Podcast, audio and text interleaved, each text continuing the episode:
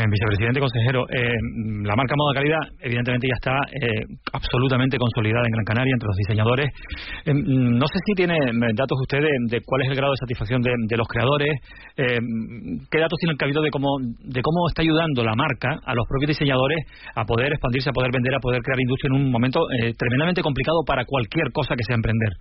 desde luego, Gran Canaria Moda Calidad es un programa del Cabildo Gran Canaria que tiene distintas acciones destinadas a facilitar y apoyar eh, este sector, esta industria en general y que tiene tres características. Una es la promoción, los escaparates promocionales, otra es la ayuda a la comercialización y otra es la ayuda a la industrialización, a la fabricación. Cada una de estas tres líneas eh, maestras del programa tiene distintas acciones que van desde las becas para participar en misiones comerciales, en las ferias comerciales más importantes del mundo, o la gran pasarela internacional de baño como gran escaparate promocional de esas marcas, en las que eh, convertimos a Gran Canaria además en el plató protagonista para trayendo las primeras marcas de fuera para que nuestros diseñadores tengan esa, al alcance de su mano ese escaparate de primer nivel profesional. Fashion and Friend, por ejemplo, eh, pone su foco de atención en un sector mucho más eh, versátil, menos con fronteras más difusas, pero que tienen que ver con la tendencia, con la moda y con el comercio. Y este año,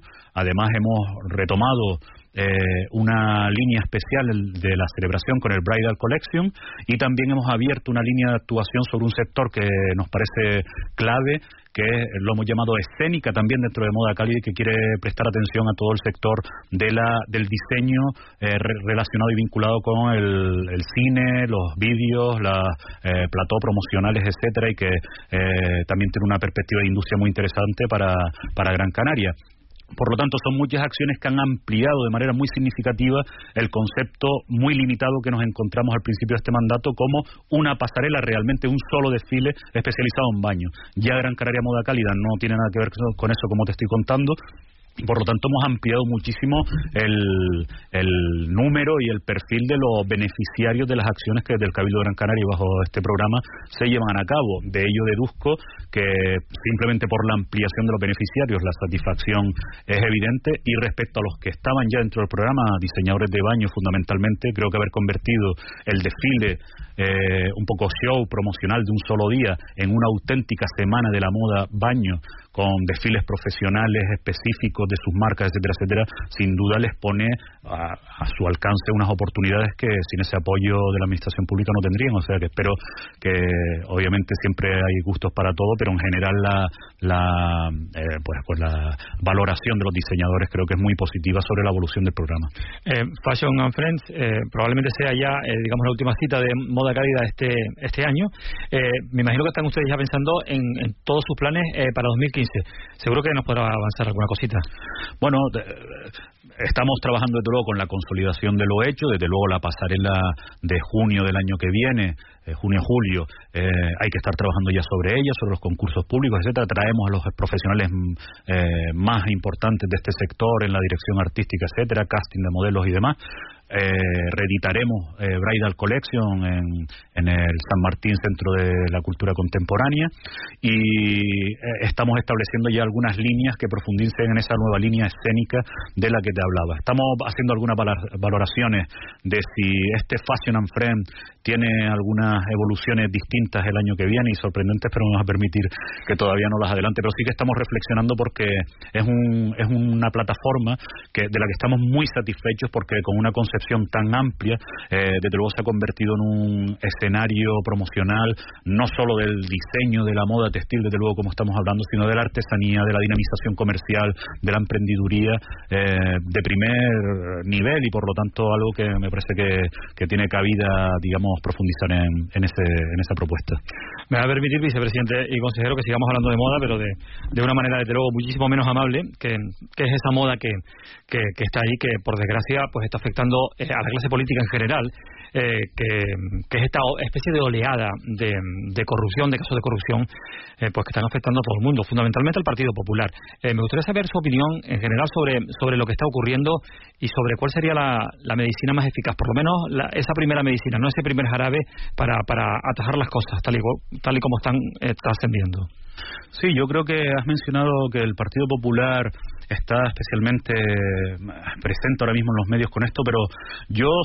te lo digo con toda la sinceridad, creo que es precisamente, y no solo el Partido Popular, pero muy, muy principalmente el Partido Popular, quien está llamado como partido central a,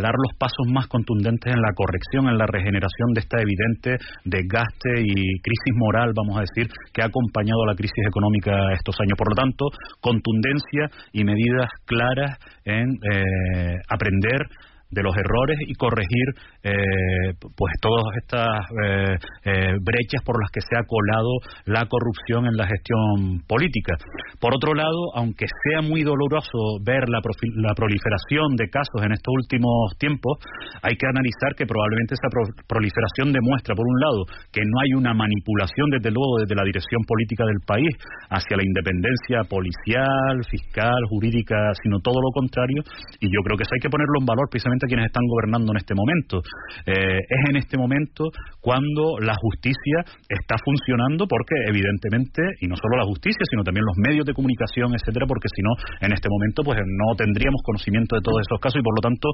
dentro del dolor, digámoslo así, eh, la buena noticia o por lo menos la relativización de ese dolor en que se está aflorando toda esa corrupción y se están tomando medidas, desde luego desde el ámbito judicial y en todo caso con independencia del ámbito político, si es que afecta en algunos casos, como es así, al partido que está en este momento gobernando muchísimas de las instituciones. Por lo tanto, seguir en esa línea porque nos va a todos en ello la,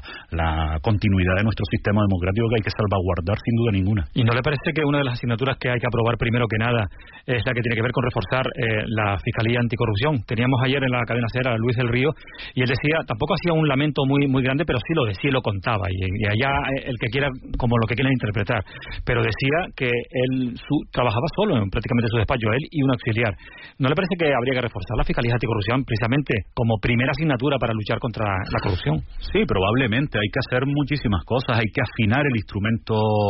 de los códigos penales. Hay que afinarlos. Eh, aparecen nuevas formas de delictivas. Eh, todo esto evoluciona. El instrumento del engranaje del sistema hay que afinarlo permanentemente. Y no hay que solo lamentarse porque aparezcan sus fallas, sino estar siempre permanentemente dispuesto a afinarlo. Desde luego que dotar de mejores medios al ámbito judicial es fundamental para que la, el ámbito de, la judicial no solo sea independiente, sino además ágil y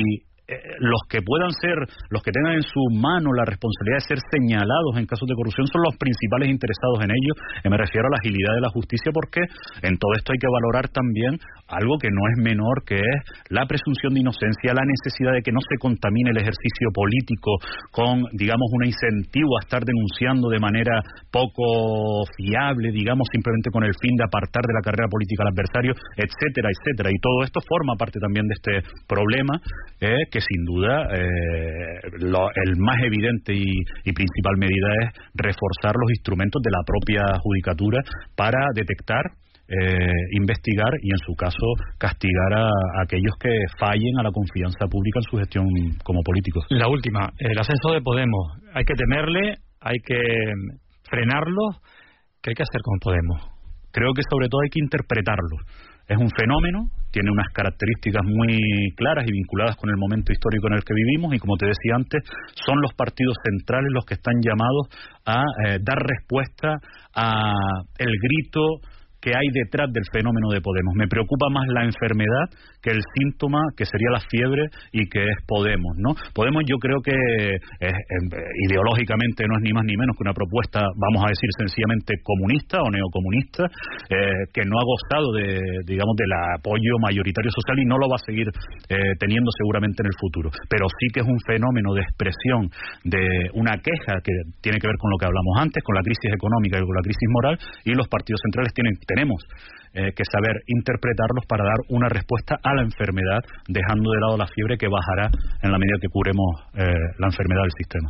Juan Domínguez, vicepresidente y consejero de Industria del Cabildo de Gran Canaria, muchas gracias y muchísima suerte en este Fashion Friends que empieza mañana y está hasta el domingo en el Parque Santa Catalina. Están todos invitados, muchas gracias. Buenos días.